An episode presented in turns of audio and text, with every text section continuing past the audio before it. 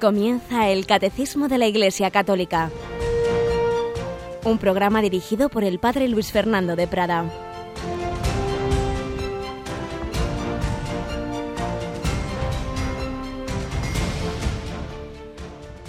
Muy buenos días, querida familia de Radio María. Bienvenidos un día más a este programa matinal en el que en esta semana tan importante para nosotros, la octava de Pascua, la prolongación de la fiesta de la resurrección del Señor, estamos escuchando la palabra de Cristo como él mismo se la explicó a los discípulos de Maús, aquellos hombres que habían perdido la poca fe que tenían y dice que Jesús les explicaba las escrituras. Pues eso estamos intentando nosotros, escuchar la explicación que la Iglesia, su magisterio, nos hace de las escrituras que es el punto, los puntos en los que estamos. Tenemos hoy a Cristina Rubio. Buenos días, Cristina. Muy buenos días, padre. Y estamos además en una semana que si ya es importantísima por su nivel litúrgico, encima en la historia de la Iglesia es también decisiva. Pues sí, estamos muy, muy pendientes y con mucha ilusión esperando este domingo esa celebración de la canonización de dos papas. De dos papas, ni más ni menos. Tenemos en Roma, además de nuestros habituales colaboradores, Marcelo de y el padre Mario Ortega, una joven periodista eh, suiza, hispano-suiza, Ángela Mengis, para reforzar nuestro equipo, para contarnos todo lo que está pasando desde allí. Ya nos van haciendo conexiones, pero tendremos particularmente dos programas previos de preparación, viernes y sábado, las 4 de la tarde, aunque el viernes seguramente comenzaremos antes, porque además va a haber un Rosario de la Misericordia europeo transmitido en conexión con las Radio Marías europeas, haciendo ambiente también para la maratón. Ya saben nuestros oyentes, el año pasado, en el mes de mayo, una campaña especial misionera para las Radio Marías más necesitadas. También este año la tendremos en el fin de semana del 10 de mayo. Y como preludio, este viernes vamos a rezar unidas las Radio Marías de Europa el Rosario de la Misericordia y después seguramente pues ya empezaremos esas conexiones con Roma, ese programa especial de ambientación y de conocer más el contexto de la elección y de los pontificados de Juan XXIII y de Juan Pablo II. Pero también vamos a recordar, Cristina, que muchas personas están llamando a la radio para solicitar copias de los ejercicios espirituales que hemos tenido las últimas semanas, ¿verdad? Sí, ahora mismo eh, es verdad que muchísimas de las personas que han estado escuchándolo pero no han podido escucharlos enteros o que quieren regalárselos a determinadas personas para que también puedan disfrutar de esos ejercicios, están llamando ya a ese teléfono de atención al oyente, el 902 500 518 para poder solicitar esos ejercicios que hemos estado realizando justo la semana previa a la Semana Santa y también los intensivos que tuvimos y que pudimos disfrutar durante la Semana Santa, el lunes santo, martes santo, miércoles santo, el sábado santo y el domingo de resurrección. Así es, la quinta semana de cuaresma, cuatro tandas de ejercicios, Padre Rubén Inocencio, eh, de Monseñor Joaquín María López de Andújar, Padre Antonio Gil y una reposición de Don Francisco Cerro, y en la Semana Santa, pues de de uno de los directores espirituales de tu seminario de Getafe, de tu diócesis getafina, Francisco Javier Fernández Perea, que nos ha dado 15 meditaciones. La verdad es que ha sido un lujo, muchas personas lo han agradecido, pero esto no es para oírlo una vez, sino para profundizarlo, asimilarlo. Por eso aconsejamos a todos nuestros oyentes de corazón, para ellos mismos y como regalo estupendo para, para otras personas, para personas que, que quizá no puedan ir a unos ejercicios espirituales, que no puedan salir de casa, para comunidades religiosas, sacerdotes y en general cualquier laico que quiera realmente profundizar en la fe, en una perspectiva de oración, pues este regalo, estos CDs con estas tandas de ejercicios. Pero vamos nosotros adelante con nuestro comentario de hoy que nos sitúa también en este tiempo pascual, en este tiempo en que Cristo con su resurrección ha vencido a la muerte. Es la gran victoria que nos da fe y esperanza a todos los cristianos.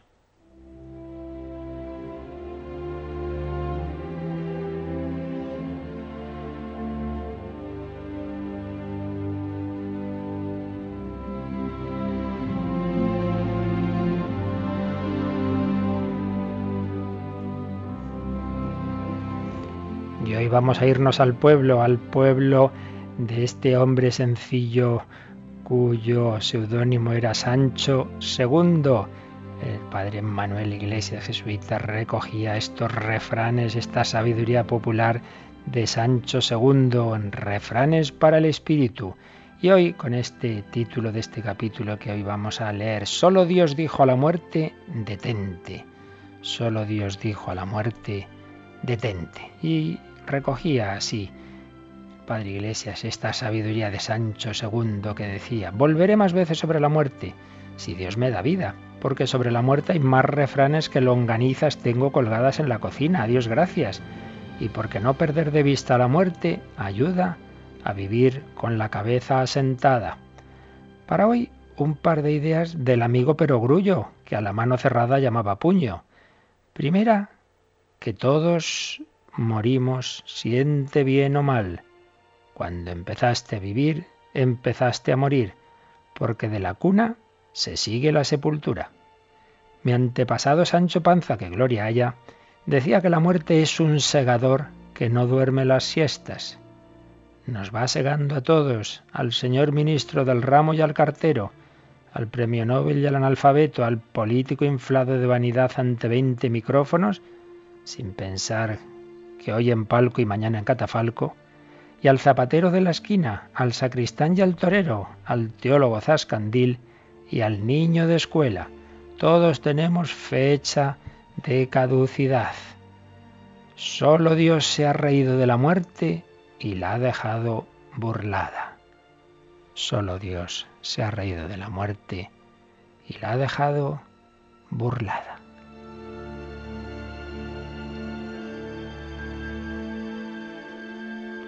Parecía que había caído en la trampa, pero la mañana de Pascua nos la convirtió en puerta de vida eterna si morimos como Él.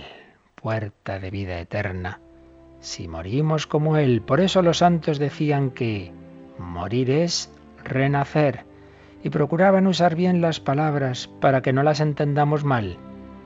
Libre al que muere bien has de llamar, no al que nace en libertad.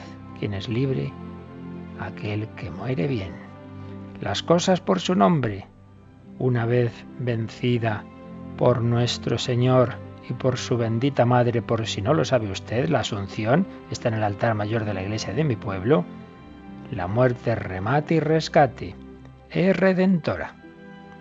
De modo y manera que nada de miedos.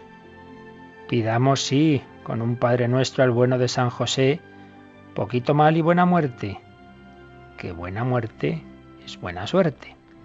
Y dejemos esos refranes que parecen paganos por lo tristes, aunque usen palabras cristianas, Pascua vendrá que no nos hallará, mentira podrida. Los que mueren siendo amigos de nuestro Señor viven para siempre con Él en pura fiesta. ¿Decía usted que los viejos nos vamos apagando como un cabo de vela? Que se lo ha creído. ¿Verdad es lo de Quevedo? La muerte que en las universidades de médicos se está armando. Y lo del otro, de que murió fulano, de un dolor de costado y de dos médicos. Y que cualquier día entre el político y el médico me dan el pasaporte. Pero más, más verdad es que los viejos que somos cristianos estamos esperando que nos digan, entra en el gozo de tu Señor, del mismo que resucitado ha vencido a la muerte. Y lo que dije del cabo de vela me da pie para terminar, pues no hay más cera que la que arde.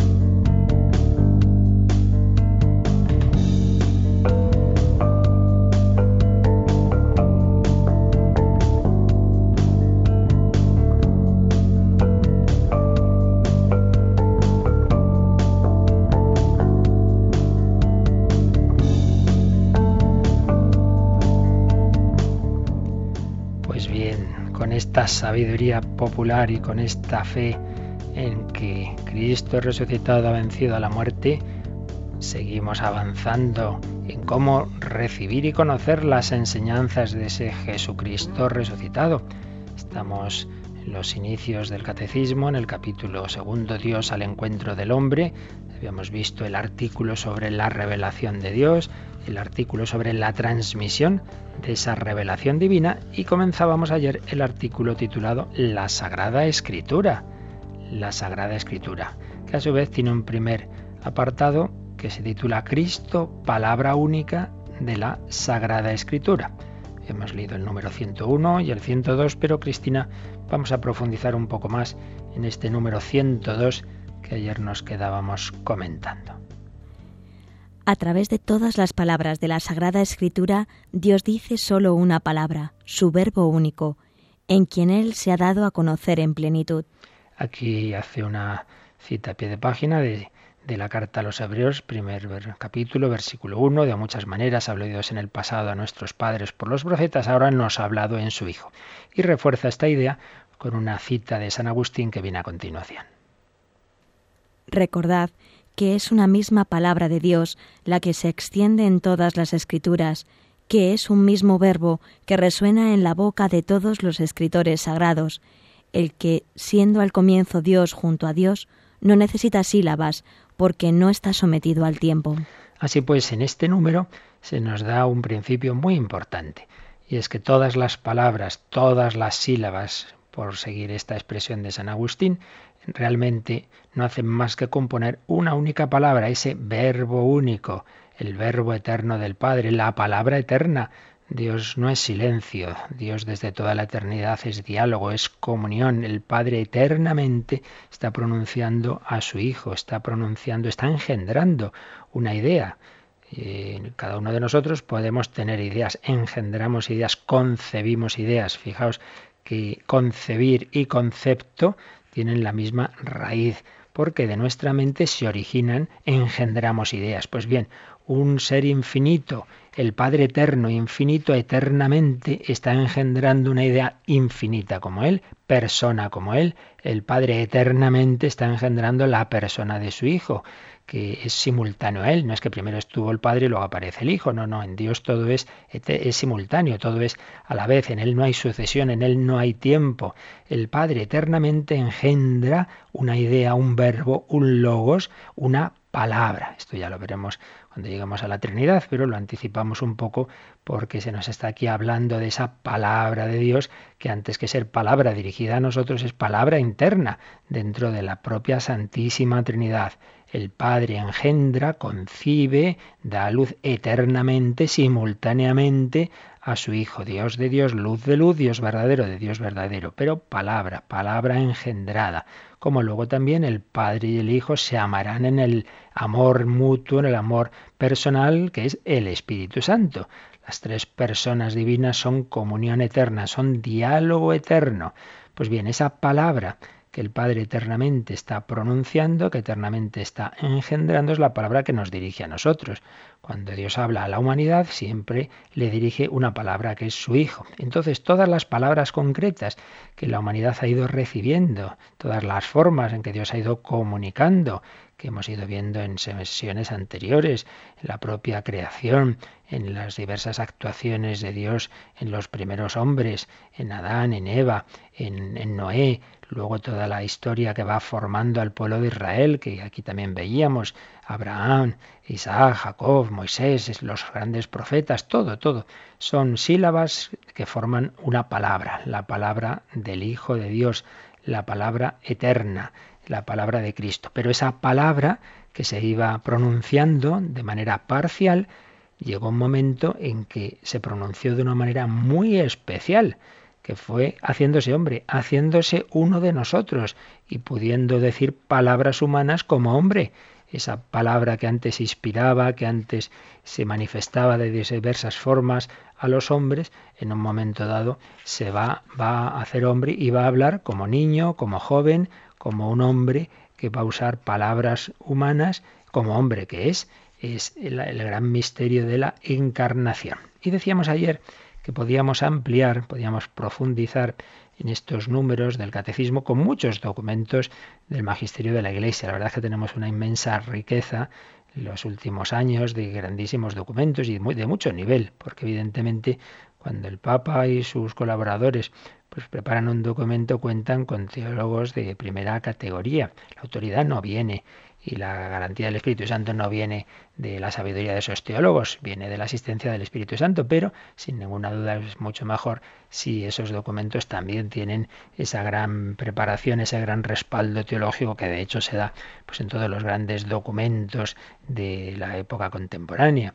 Pues bien, uno de los documentos magisteriales, de los, como digo, hay muchos muy interesantes de distinto nivel, uno de los más recientes sobre la palabra de Dios es la exhortación apostólica Verbum Domini, que preparó el Papa Benedicto XVI como eh, síntesis y culminación y recogida de las conclusiones del sínodo de los obispos que se había celebrado sobre este tema de la palabra de Dios en otoño de 2008. El sínodo fue en otoño de 2008, pero la exhortación apostólica se publicó con fecha 30 de septiembre, no es casual, sino que es la fiesta de San Jerónimo, gran biblista, padre de la Iglesia, especialista en la Sagrada Escritura, 30 de septiembre de 2010. En ese año publicaba Benedicto XVI esta exhortación Verbum Domini, que es de los documentos que conviene que tengamos en casa, que conviene que releamos. Y ayer habíamos comenzado a recoger algunas de las ideas del primer capítulo de este documento, que os decía que con una introducción y una conclusión luego tiene tres grandes apartados.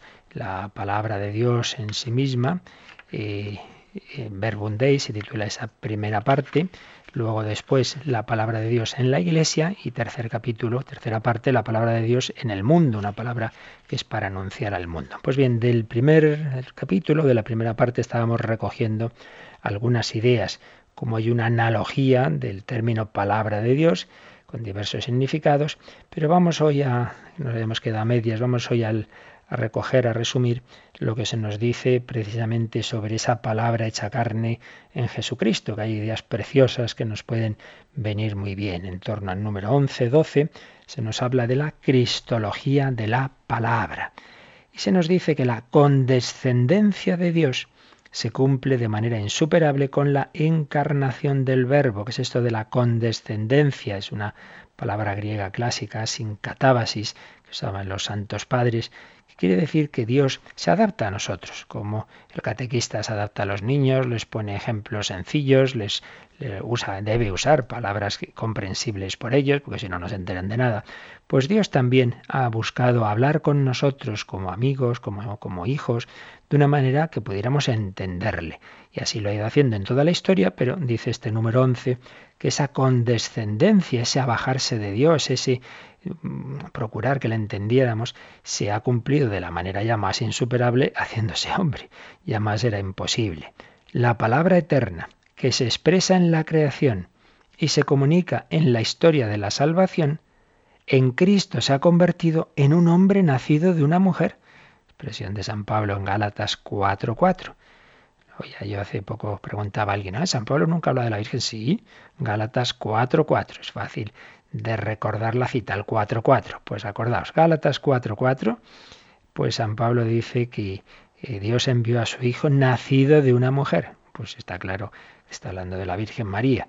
Pues bien, esta palabra, esta frase preciosa del Papa Benedicto XVI, la palabra eterna que se expresa en la creación y se comunica en la historia de la salvación, en Cristo se ha convertido en un hombre nacido de una mujer.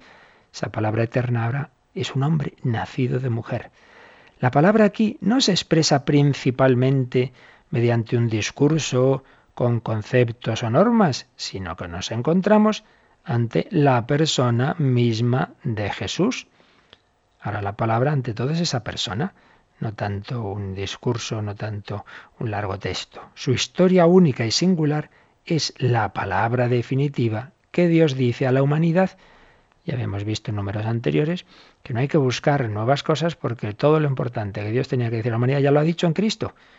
Todo lo, demás siempre será profundizar, iluminar, sacar consecuencias, pero ya no va a haber novedades sustanciales hasta que ya acabe la historia, porque lo que Dios tenía que decir a la humanidad se lo ha dicho en Cristo. Cristo es esa palabra definitiva. Y así, añadía Benedito XVI, se entiende por qué no se comienza a ser cristiano por una decisión ética o una gran idea, sino por el encuentro con un acontecimiento, con una persona que da un nuevo horizonte a la vida y con ello una orientación decisiva. Seguro que nuestros oyentes más atentos se han dado cuenta de que es una frase, una cita que el Papa hacía de su primera encíclica. El Papa, hoy emérito Benedito XVI, recordaba en este documento cómo empezaba su primera encíclica, Deus Caritas Es. Suelen ser las primeras frases de las primeras encíclicas de los papas, pues una especie de síntesis de programática, ¿verdad? En el Papa Francisco, aunque la primera encíclica fue Lumen Fide, pero todos sabemos, y él lo explicó, que realmente eh, estaba sustancialmente preparada por Benedicto XVI, más bien ha sido Evangelii Gaudio en el gozo del Evangelio, que refleja pues lo que él siente como su misión, toda esta gran, gran caudal de doctrina que ha heredado de los papas anteriores, ante todo es llevárselo al mundo entero, evangelizar. Pues bien, Benedicto XVI ponía como clave de su orientación y de su magisterio esta idea que ante todo el cristianismo no son verdades, no son doctrinas, no son normas, sino es ante todo el encuentro con una persona, con Jesucristo. Y seguía escribiendo en Verbum Domini. La renovación de este encuentro y de su comprensión produce en el corazón de los creyentes una reacción de asombro ante una iniciativa divina que el hombre nunca habría podido inventar. No es que Dios nos hable de una forma de otra, es que Dios nos habla haciéndose hombre. Esto no nos lo podíamos inventar. Se trata de una novedad inaudita y humanamente inconcebible. Y la palabra se hizo carne y acampó entre nosotros. Tuviera yo que coger una sola frase de toda la Biblia, ciertamente me quedaría con esta, Juan 1.14, la frase más importante de la historia, la palabra eterna, esa palabra que Dios desde siempre pronuncia, se ha hecho carne y ha habitado entre nosotros. En medio de la humanidad hay un hombre que es Dios, que es la palabra de Dios. Se ha hecho carne y habita entre nosotros. Esta expresión no se refiere a una figura retórica, sino a una experiencia viva. La narra San Juan, testigo ocular, que sigue diciendo en ese mismo versículo 14, y hemos contemplado su gloria gloria propia del Hijo único del Padre, lleno de gracia y de verdad. Sigue diciendo en el número 12 de Verbum Domini, el Hijo mismo es la palabra, el logos. La palabra eterna se ha hecho pequeña, tan pequeña como para estar en un pesebre. Pues de nuevo una, unas afirmaciones muy dignas de nuestra oración y contemplación. Esa palabra eterna de Dios hecho tan pequeña como para estar en un pesebre. Se ha hecho niño para que la palabra esté a nuestro alcance. Ay, yo no entiendo a Dios. Pues mira, ¿quién no puede ver un niño, coger un niño? Qué asequible y qué ganas de acercarnos a un niño tenemos tantas veces. La palabra está en ese niño que está en un pesebre. Ahora la palabra no solo se puede oír, no solo tiene una voz, sino que tiene un rostro que podemos ver, Jesús de Nazaret. Pues otra idea preciosa. La palabra no son solo sonidos, sino que tiene un rostro, porque Dios habla con esa encarnación, en ese Jesús. Estamos escuchando y estamos aprendiendo más que de muchos discursos. Más adelante nos dice en Verbum Domini en el 12 que la misión de Jesús se cumple finalmente en el misterio pascual, en el misterio pascual. Aquí nos encontramos ante el mensaje de la cruz. Y de nuevo se nos van a decir unas ideas preciosas. El verbo enmudece, se hace silencio mortal, porque se ha dicho hasta quedar sin palabras, al haber hablado todo lo que tenía que comunicar, sin guardarse nada para sí. Fijaos que ese verbo que tanto habló, pues llega ya a la cruz, y ahí lo que dice ante todo es su amor, pues con esa agonía pero incluso ahí va a decir esas siete últimas palabras, las siete palabras, ese sermón de las siete palabras, que tanta devoción nos da en el Viernes Santo. Pero ante todo el verbo se ha hecho silencio, silencio mortal está agonizando y luego va a ser silencio total cuando nos va a hablar desde el sepulcro, nos va a hablar en ese cadáver maltratado, flagelado, coronado de espinas, esa imagen impresionante del final de, de la crucifixión, de la, la, película de la pasión, recordáis, cuando ya descienden a Jesús, se quedan brazos de María y la Virgen levanta la mirada y mira al espectador, es una mirada larga, unos 10 o 15 segundos, es una escena impresionante que está como diciéndonos, mira, esto tiene que ver con lo que tú has hecho, tiene que ver con tu vida. Es un silencio, no, no se dice una palabra, pero que vale más que mil palabras esa imagen. El verbo nos habla en el silencio mortal de la pasión, en el silencio del sepulcro, en el silencio cuando está en las rodillas de su madre, la Virgen María. Los padres de la Iglesia, contemplando este misterio, decía Benedicto XVI, ponen de modo sugestivo en labios de la Madre de Dios estas palabras. La palabra del Padre, que ha creado todas las criaturas que hablan, se ha quedado sin palabra. Están sin vida los ojos apagados de aquel que con su palabra y con un solo gesto suyo mueve todo lo que tiene. Aquí se nos ha comunicado el amor más grande, el que da la vida por sus amigos. Qué bonito. La palabra del Padre se ha quedado sin palabra. Están sin vida los ojos apagados de aquel que con un solo gesto mueve todo, todo lo que existe, mueve todo lo que tiene vida. En este gran misterio Jesús se manifiesta como la palabra de la nueva y eterna alianza. La libertad de Dios y la libertad del hombre se encuentran definitivamente en su carne crucificada, en un pacto indisoluble, válido para siempre.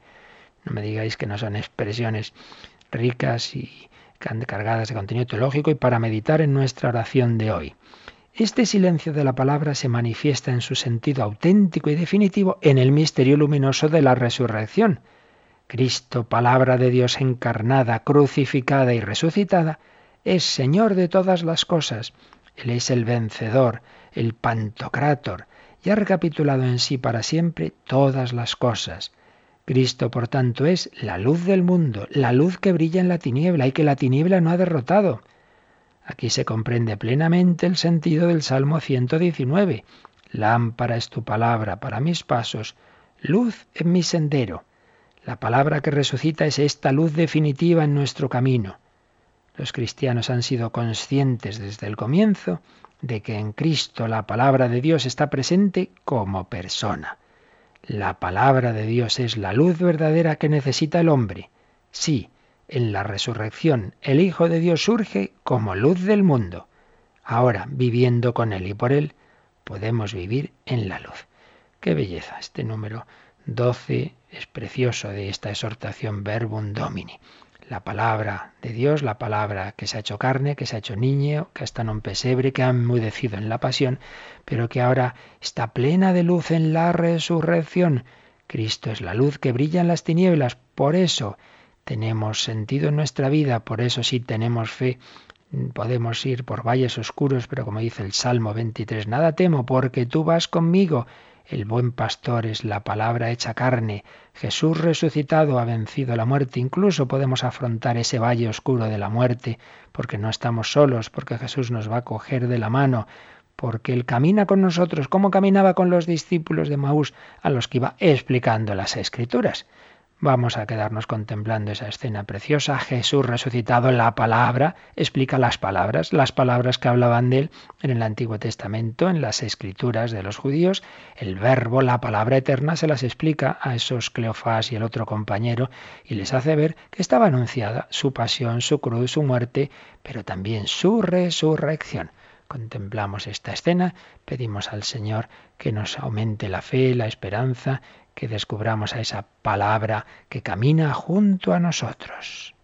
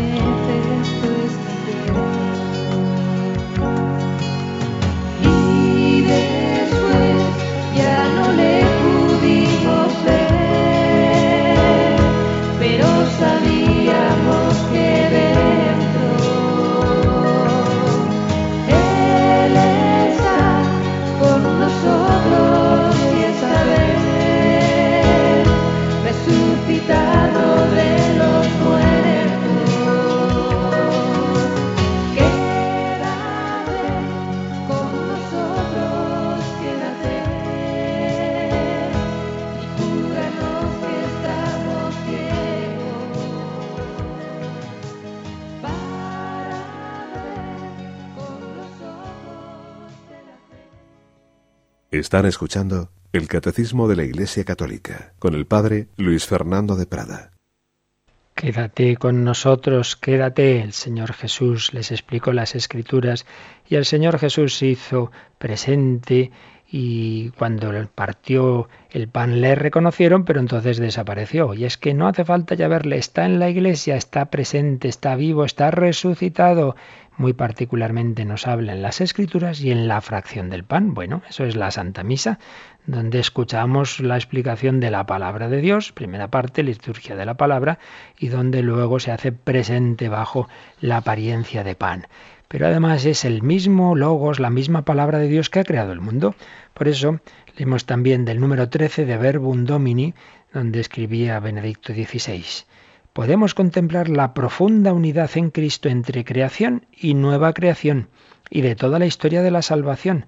Por recurrir a una imagen podemos comparar el cosmos a un libro, así decía Galileo Galilei, y considerarlo como la obra de un autor que se expresa mediante la sinfonía de la creación. La imagen muy bella.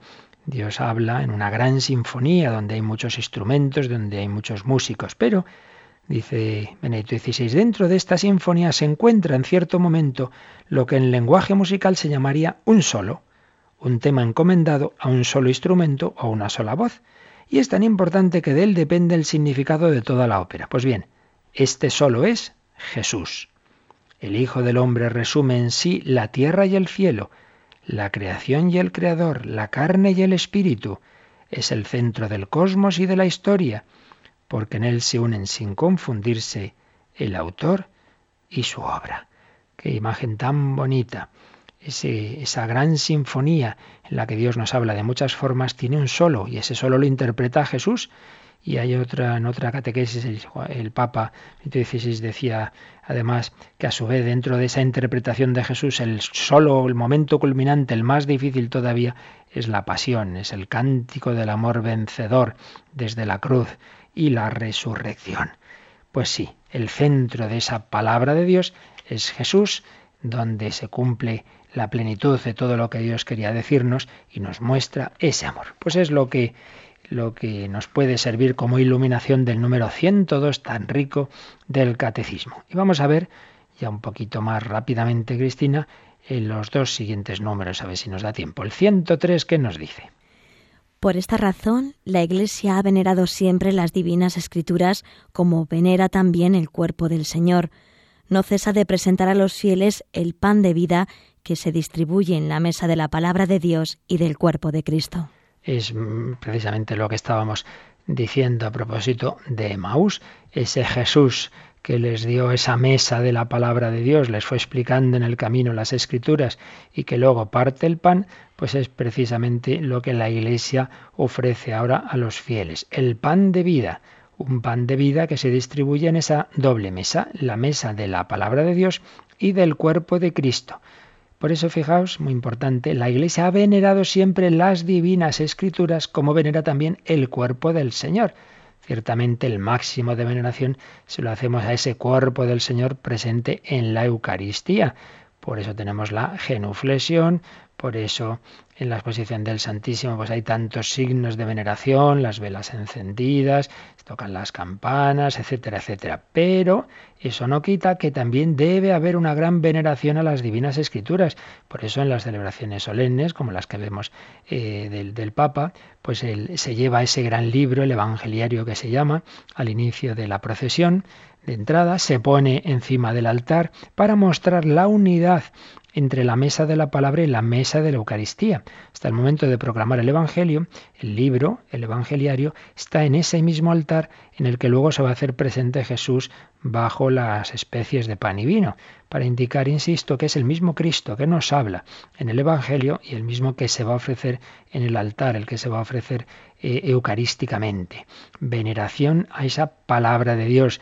Por eso eh, escuchamos esa palabra de Dios que va progresando en su revelación. Normalmente empezamos con la lectura del Antiguo Testamento, el Salmo, una del Nuevo, y llegamos al momento culminante que es el Evangelio. Nos ponemos de pie, hacemos la, asignación. Y si es una misa solemne, hay incienso, velas, que te también están en torno a ese Evangelio como hay incienso y velas en torno a la Eucaristía, veneración de la palabra de Dios. Y esto debe tener una aplicación práctica muy importante y es que a veces hay quien dice, bueno, bueno, yo llego a misa, que llegue un poco tarde, eh, tampoco importa. No, hombre, no, no te puedes perder la primera parte. Eh, los documentos litúrgicos de Vaticano II insistían en esto, como la misa es tiene esa, esa, inseparable unidad de liturgia de la palabra y liturgia eucarística. Y no te puedes perder la primera parte, no, no, no es una verdadera misa que cumpla el mandamiento de, de asistir a la misa íntegra si te falta la palabra de Dios. Incluso hay algún santo padre, me parece que es San Juan Crisóstomo, que dice que así como tenemos mucho cuidado que no se nos caigan fragmentos de la sagrada forma, por eso el sacerdote pues pone todos los, medios para recoger, para purificar, para que no queden trocitos de pan, que es la apariencia de pan, realmente es el cuerpo de Cristo, pues dice San Juan Crisóstomo, también tenemos que procurar no perder esas palabras de Dios. Pues si estás ahí escuchando las lecturas distraído, ¿Y qué, ha dicho? Pues, pues, no sé, no, me he enterado. Pues has perdido fragmentos, como el sacerdote podría perder fragmentos de la, de la sagrada forma. Pues ten cuidado de no perder esos fragmentos, de estar atento, de llegar con tiempo a la misa y de estar atento a esas lecturas. Muchas veces, por desgracia, el mismo que lee, uno dice, pero se estará enterando de lo que lee, porque le cambia sentido y ni se da cuenta. Le preguntáramos qué has leído, pues, pues no sé. Pues hay que estar atentos, hay que ver qué nos está diciendo el Señor veneración hacia las divinas escrituras, como veneramos el cuerpo del Señor. No solo de pan vive el hombre, sino de toda palabra que sale de la boca de Dios. una palabra que se va a hacer carne y carne transfigurada misteriosamente presente en la Eucaristía, pero que antes ilumina nuestra mente. También decía San Agustín que la Virgen María, antes de concebir al Verbo en su seno de una manera física, antes lo concibió en su espíritu al decir sí, al, al aceptar la palabra de Dios pues es la imagen también de cómo debemos recibir la palabra de Dios en las lecturas que se nos proclaman para luego recibirlo en la sagrada comunión. Número pues 103 que nos recuerda esa veneración a las escrituras. Y también el 104 nos va a hablar de, de la importancia para la vida espiritual que tiene la Sagrada Escritura. Nos lo lees, Cristina, por favor. En la Sagrada Escritura, la Iglesia encuentra sin cesar su alimento y su fuerza, porque en ella no recibe solamente una palabra humana, sino lo que es realmente la palabra de Dios. En los libros sagrados, el Padre que está en el cielo sale amorosamente al encuentro de sus hijos para conversar con ellos. Pues se nos insiste en todo lo que se nos ha estado diciendo en estos números de este, de este primer apartado de la Sagrada Escritura.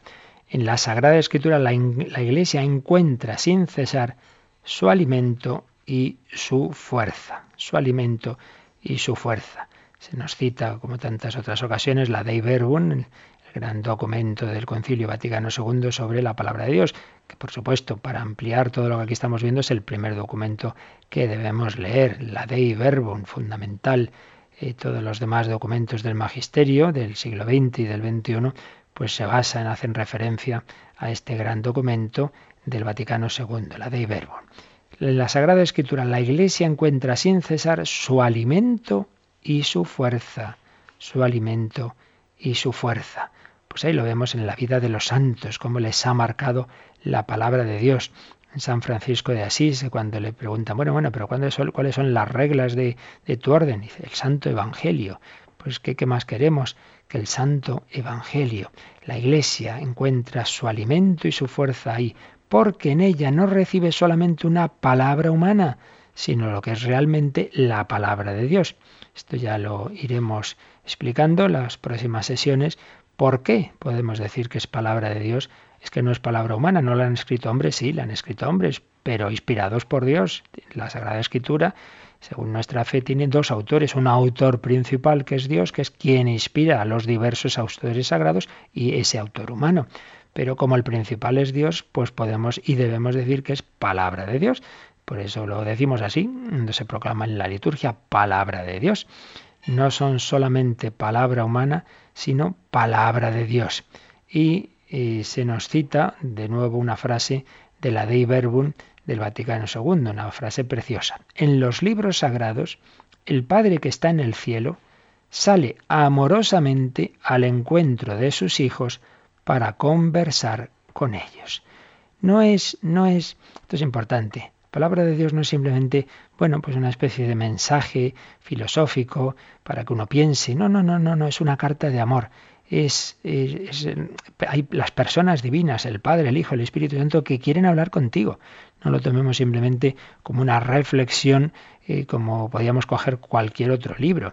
Por eso puedes pensar muy particularmente cuando hablamos ya no simplemente de tu oración personal, de tu lectura personal, sino cuando vas a la Santa Misa, debes tomarlo de esta manera, decir, ¿qué me va a decir hoy? ¿Qué carta me va a escribir hoy el Señor? ¿Qué mensaje particular me tiene que decir hoy?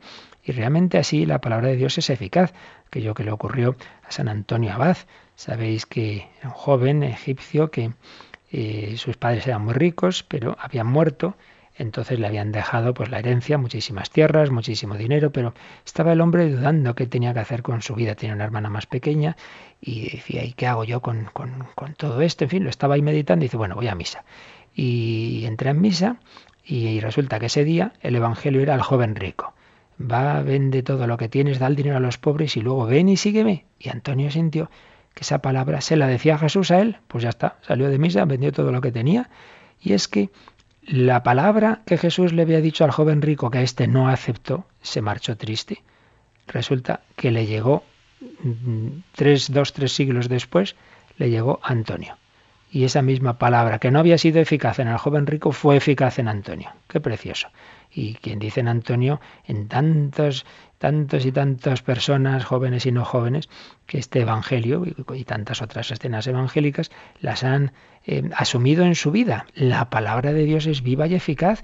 Es lo que le dice el Señor a una persona del siglo III, del IV, del XX, del XXI. No es una mera elucubración doctrinal, es algo que te dice hoy a ti el Señor. Así debes tomar la escritura porque así es de verdad. Antonio sintió que se lo decían a él. Pero todavía se quedó con la cosa de decir, bueno, pero mi pobre hermana tendré que quedar algo de dinero, porque si no, claro, es pequeña, hay que educarla y tal. Volvió a misa. Resulta que ese día el Evangelio es, pues, tener confianza que el Padre cuida de vosotros y tal. Se terminaron las dudas. Pues llevó a su hermana a, unas monjas que la, se la encomendó a que la tuvieran cuidado de ella y, y se acabó. Y él se quedó sin nada y se fue al desierto. El Señor nos habla, nos habla al corazón a través de su palabra en los libros sagrados, el Padre que está en el cielo sale amorosamente al encuentro de sus hijos para conversar con ellos. Cuando tú vayas a hacer oración, no estás tú mismo con tus ideas o con, la Biblia así como en plan elucubración. No, no, no, no. La oración no es elucubrar yo conmigo mismo y este libro, aunque sea palabra de Dios, sino que es estar con quien sabemos que nos ama, que decía Santa Teresa.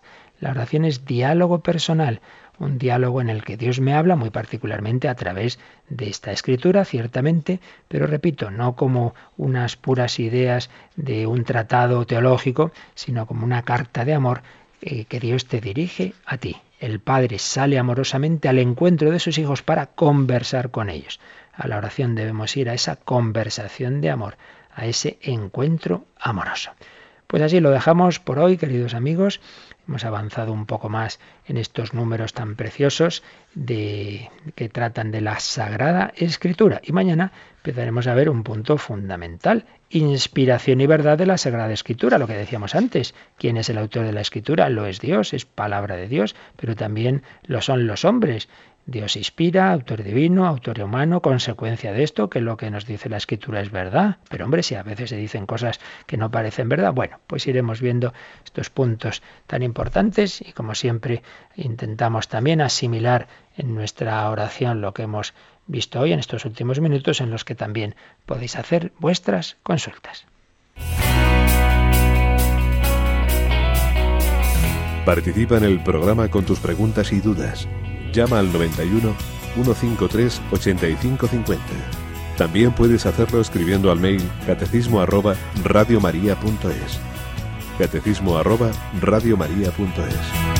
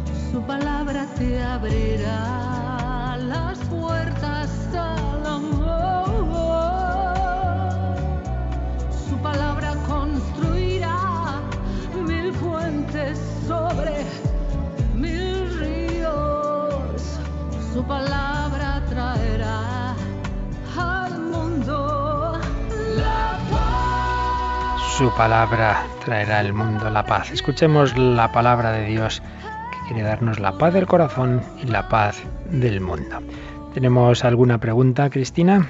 Sí, tenemos eh, una llamada de Pilar que nos hace dos preguntas. La primera de ellas es que, bueno, pues cuando la piden algunas veces leer en misa, ella se pone nerviosa, no se siente preparada y ha dicho en muchas ocasiones que no. Ella quiere saber si eso, pues, es pecado porque ella se siente mal. Y la segunda pregunta que quiere hacer es que le dé un consejo para saber cómo puede empezar a leer la Biblia, porque el Antiguo Testamento la cuesta mucho. Muy bien. Hombre, lo primero, desde luego pecado no es. No, no veamos pecado en, en, en cualquier cosa, de ninguna manera en todo caso, pues es un tema de, bueno, de discernir ante el Señor y como siempre digo, este tipo de cuestiones ya tan personales, pues conviene ya con alguien que conoce a la persona, ¿verdad? El confesor y tal, pues discernir hasta qué punto es preferible eh, decir, bueno, pues aunque yo me ponga un poco nervioso y tal, pero bueno, me piden este servicio, lo hago y se lo ofrezco al Señor, o hasta qué punto decir, mire, es que, es que ni es bueno para mí, ni es bueno para los demás, porque lo voy a hacer mal y no se van a enterar.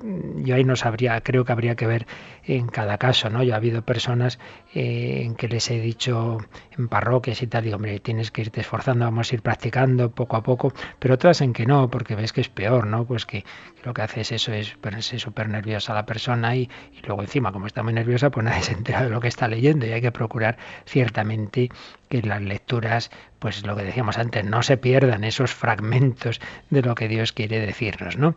Pero en cualquier caso, bueno, pedirle luz al Señor, pero de luego sin escrúpulos. Y dice que no, no hay ningún pecado, quede tranquila. Y luego lo segundo, es muy interesante, ¿no? Porque es verdad que, que, empezar a leer la Biblia así sin más desde el principio y te encuentras ahí, por ejemplo, el libro del Levítico, un montón de cosas que uno son muy pesadas y que uno no entiende, pues, pues no es la mejor manera, ¿no? Porque ciertamente, como iremos viendo los próximos días, la Sagrada Escritura, escrita a lo largo más o menos de mil años, eh, con tantos autores, con tantos lenguajes, géneros literarios, etcétera, no, no es fácil en, muchos casos. Entonces, lo principal es evidentemente cogerla desde la clave. Ya hemos dicho cuál es la clave. La clave es Jesucristo, la clave es el Nuevo Testamento.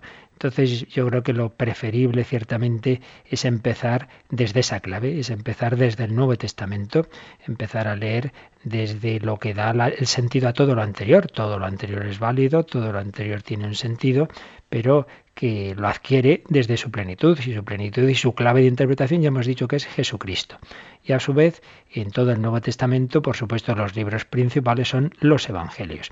Entonces yo creo que lo mejor es empezar a leer por, por uno de los evangelios. ¿Cuál? Bien, eso ya sería más discutible. Podríamos escoger uno, pues podríamos decir San Lucas, porque por un lado es bastante extenso, por otro lado, tiene cosas que no cuenta nadie, como es de la infancia de Jesús, es el gran evangelista de la Virgen María, nos habla de la Anunciación eh, y del nacimiento de Jesús. Eh, tiene, insiste mucho en temas muy bonitos, como es la misericordia del Señor, como es la actitud de Jesús con los más pobres, como es el papel de las mujeres, está muy, muy presente en San Lucas. En fin, es un evangelio muy, muy completo que, nos da unas claves muy, muy, muy bellas, que además su autor, San Lucas, es también el autor de, de, los Hechos de los Apóstoles, que viene a ser una continuación del mismo. Yo empezaría por San Lucas y luego o bien seguir leyendo los otros evangelios que llamamos sinápticos, Mateo y Marcos, o bien irnos ya al evangelio más profundo, escrito con más perspectiva y con más reflexión sobre todo lo que había ocurrido, que es el de San Juan, Lucas y Juan y luego pues se puede seguir leyendo ya el resto del Nuevo Testamento. Ya desde ahí habría que hacer, yo diría, una selección de los grandes libros del Antiguo Testamento.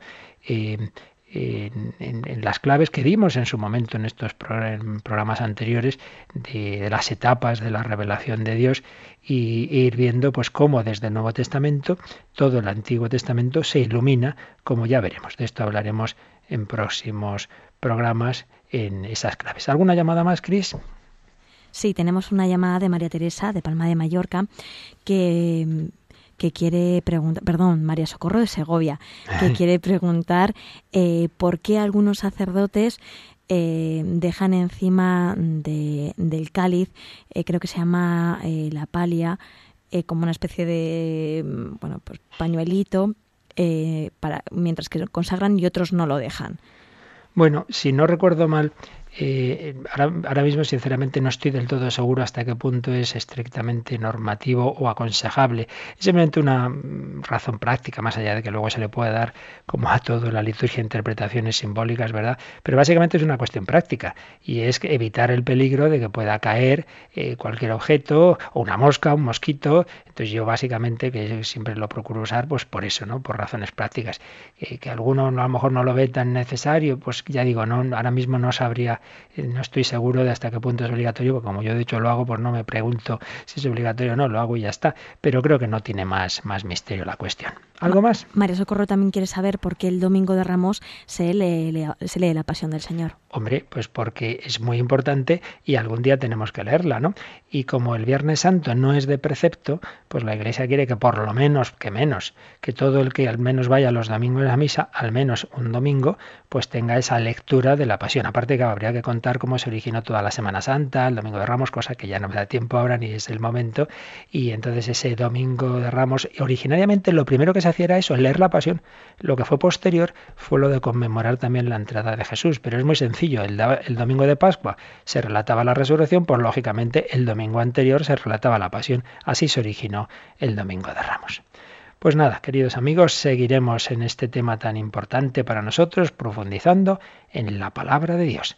Pues que esa palabra hecha carne os bendiga, este Jesús resucitado que nos da su Espíritu Santo. La bendición de Dios Todopoderoso, Padre, Hijo y Espíritu Santo, descienda sobre vosotros. Que paséis un feliz día de miércoles de la octava de Pascua.